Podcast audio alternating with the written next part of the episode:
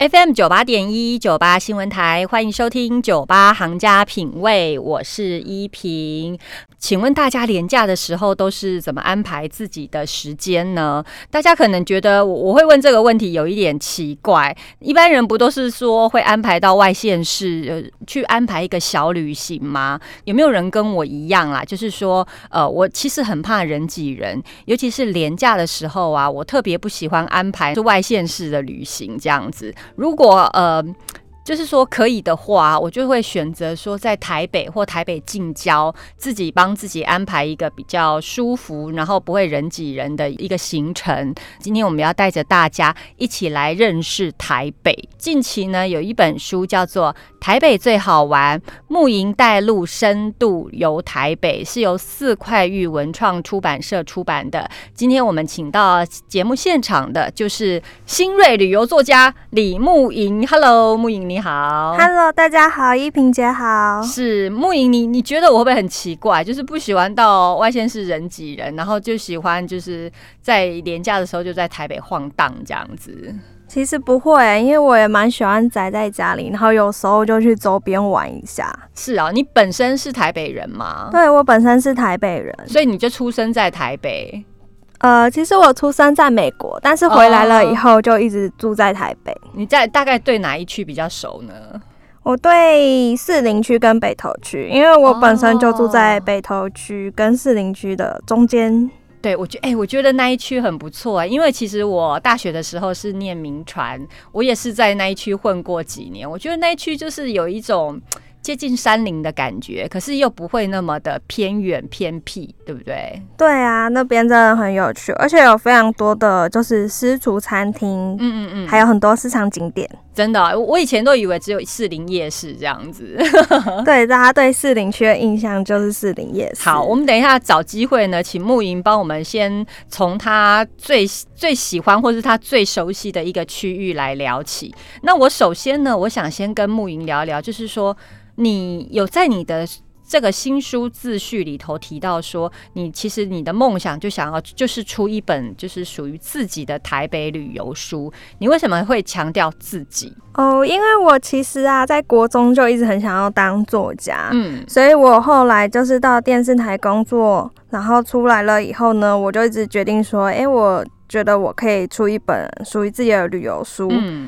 所以当时啊，我就一直投稿，然后是主要是投香港那边的出版社，因为觉得香港出版社他们出路其实蛮广的，就是亚洲地区都会出版这些书。嗯嗯嗯。所以那时候就投稿，那当时就是有一个出版社，他就回我说：“哎，其实对我还没有兴趣的，问我说要不要当驻台的旅游作家。”哦。那我就觉得说：“哎，这个是个不错的，就是一个就是经验，对，也是一个机会。”嗯。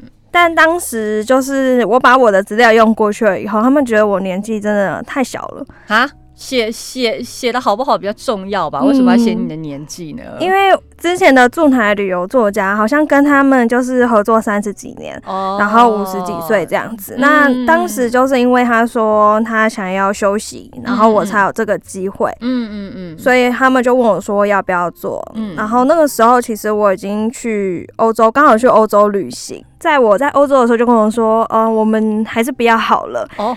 对，所以我那时候在出不成了。对呀，我就很紧张，所以我就一边旅游一边又记我的。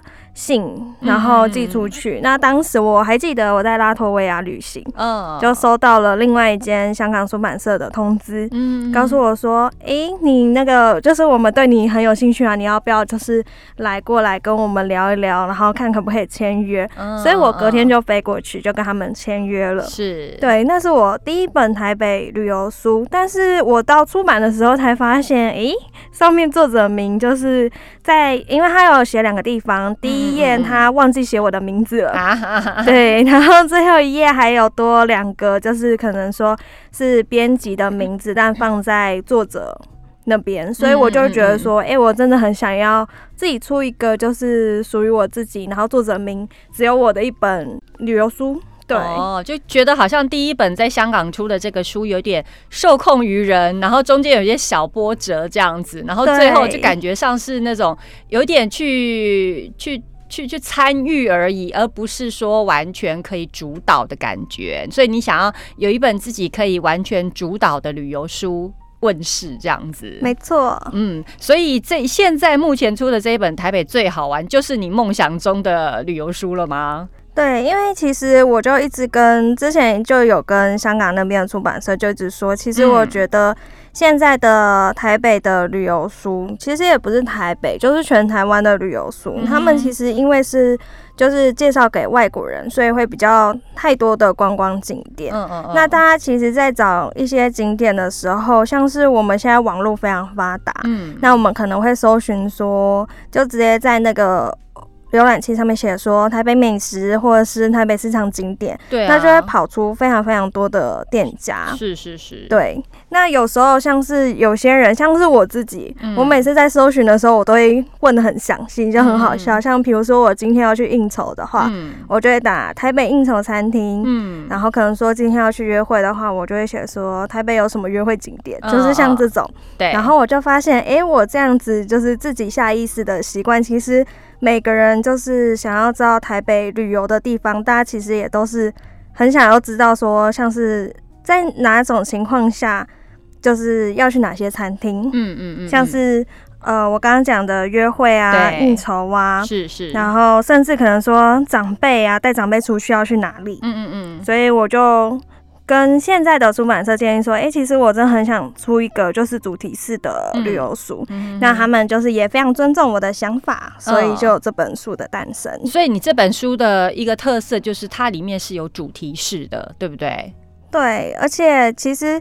呃，我觉得出版社当时给我的建议很好，就是因为我原本是想说，哎，我就是出就是主题式的一些餐厅，那他他们就说，哎，其实大家其实很多人都很想要知道说，就是路线一整天的路线呐，或者是像依萍刚刚讲说，哎，假日不知道要去。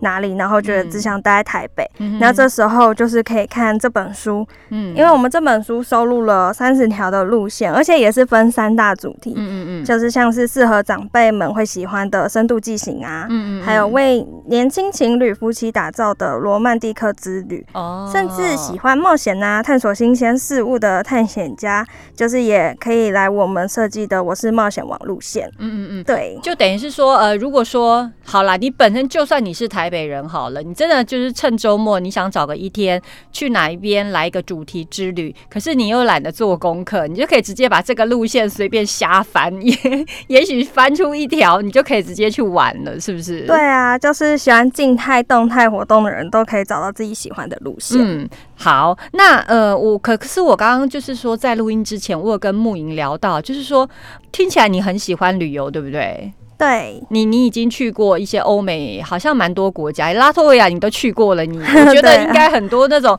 我们就是想象中的什么法国、意大利，你应该也都去过了吧？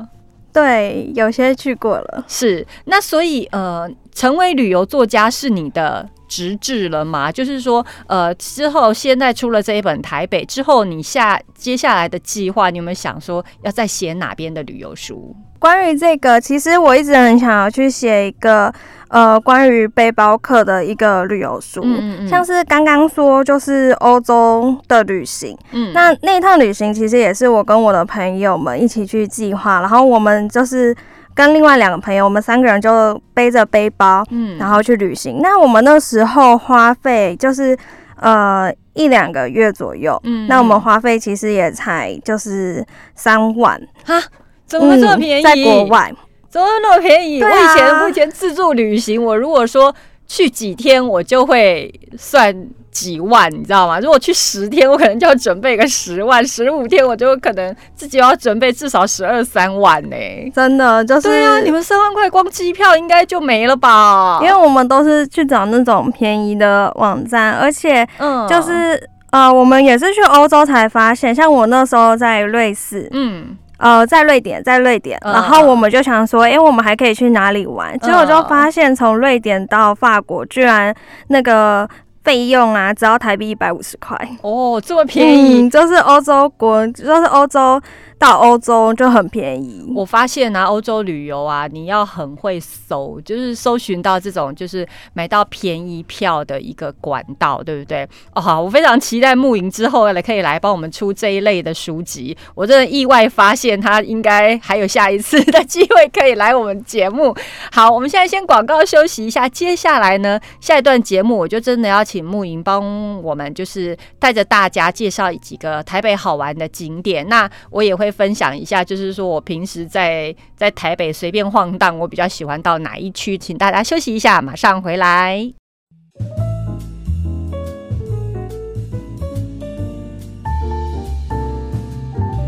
FM 九八点一九八新闻台，欢迎收听九八行家品味，我是依萍。今天我们在节目现场介绍一本好书，叫做《台北最好玩：露营带路深度游台北》，是由四块玉文创出版的。在我们现场就是新锐的旅游作家李慕莹，他的梦想就是出旅游书。Hello，慕莹你好。Hello，依萍姐好。是，刚刚我们前面呢跟慕莹聊了，就是蛮多他个人旅游的一些想法经验呢。以及他为什么要出这个台北旅游书，而且是特别针对那种一般人都很熟悉的台北。其实我这次呢，在慕云的书里面呢，我还发现到你有一个合作的插画家，而且你们自你们两个人呢，在书里面还还置入了一个东西，一个东西，一个一一个动物叫做石虎。为什么呢？这个这一点我觉得是跟一般旅游书蛮不一样的地方哎。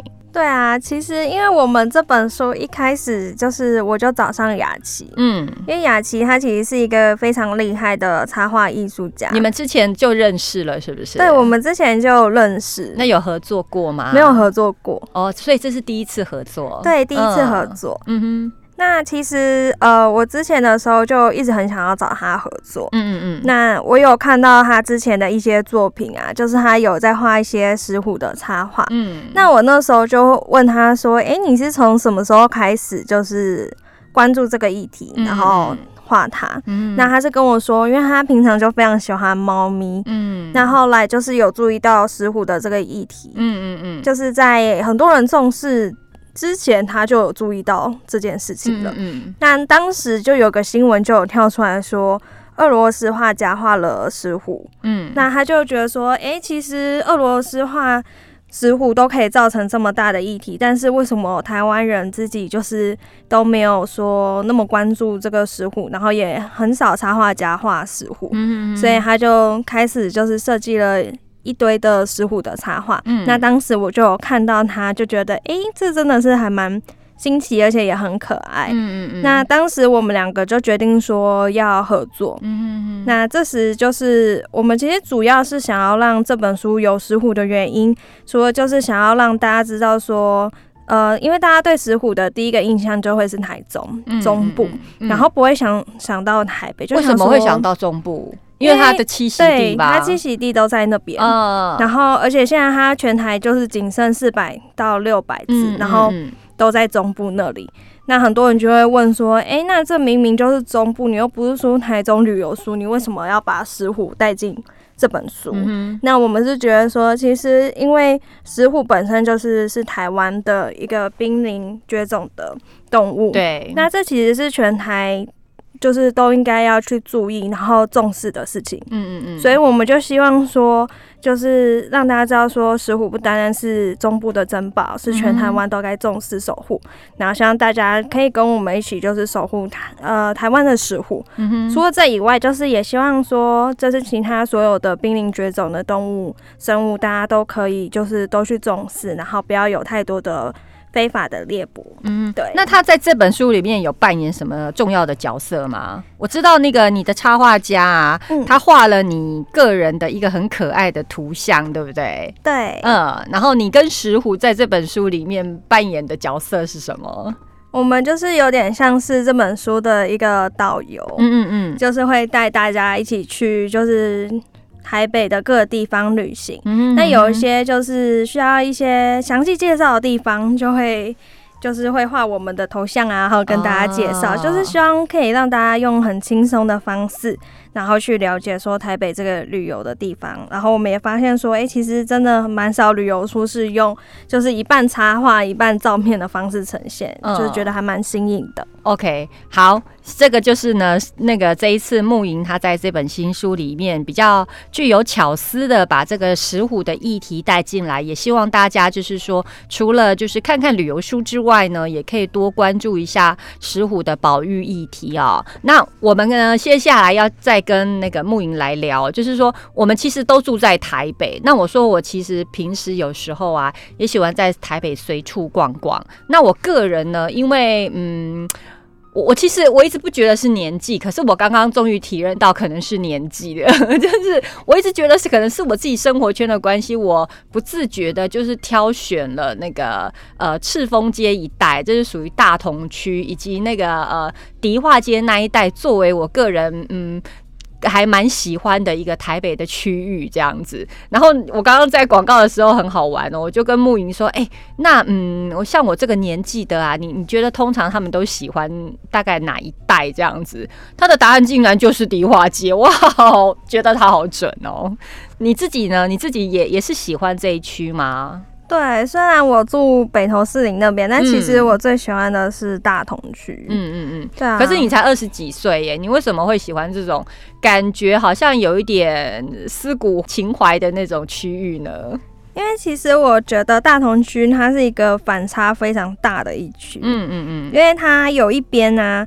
就是都是有现代艺术，像是台北当代艺术馆啊，还有赤峰街，然后很多文创的街道跟装置艺术。嗯，那另外一边呢，就是古色古香的迪化街。那迪化街本身就是有非常多的洋楼，然后也是台北最早开发的区域，所以我觉得这样的反就是反差，我觉得很有趣。嗯嗯嗯，你你知道吗？我曾经哦，就是在那种就是。傍晚的时候，然后是平日，然后走在迪化街上啊，那时候我就觉得哇，真好，迪化街没什么人，然后这样夕阳照下来，这样走起来真的非常的惬意，也跟那个周末啊人很多，然后呃到处有一点拥挤的感觉，是真的完全不一样。你自己，你刚刚跟我说你也喜欢赤峰街，这是为什么？赤峰街带给你什么样的感受？因为赤峰街那边其实有非常多的壁画，那我本身其实是一个很喜欢壁画的人，因为我觉得每一面墙都是那个创作的那个画家就是去用心设计的。那除了这个以外，它那一整条全部都是文创的一些东西，而且还有卖就是像是底片啊这种。就是以前就是可能流行过，然后现在没落，然后又重新比较有复古风的感觉，重新流行起来的这些东西。哎，请问一下，那区的壁画在哪里呀？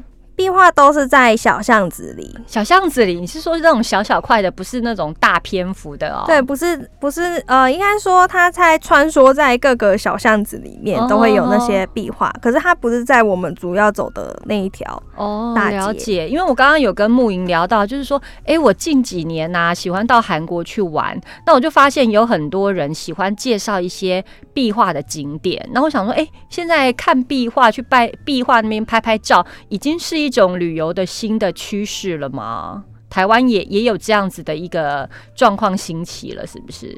应该说，就是年轻人现在都很喜欢拍壁画，觉得说这是一种创作的艺术。嗯，那很多人都会想说，一想到壁画的那个壁画节啊，他们就会想说，哎，那就是中部的彩绘街，或者是动画的。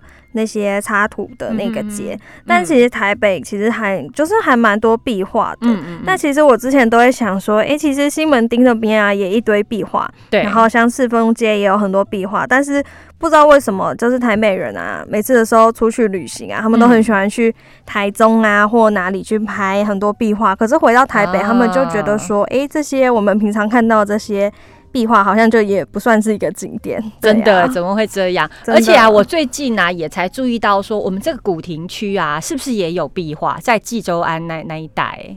对，就是在那边，那边就是有很多很多的那个壁画。嗯嗯嗯，对，但是他们那个还蛮特别的，就是有请就是居民们一起来画。就是请居民一起加入就对了。对对，因为他们起先其实也不是说就是要画给别人看，其实他们是想要美化他们自己的社区。嗯嗯嗯，对。OK，好，那我回头来问一下你自己生长的区域，那个士林区、士林那、士林天母那一带，你有没有什么呃可以介绍给大家的？就是你觉得外地人可能真的不知道的地方？像士林区啊，它其实非常多市场景点，嗯，就除了士林夜市以外啊，还有非常多的私厨餐厅，而且有很多创意特色美食，嗯，像是其中就是我自己个人就是最喜欢的一家店，嗯，它就是也是在士林区，然后呢，它所有啊，就是菜单上来你都看不出来，就是。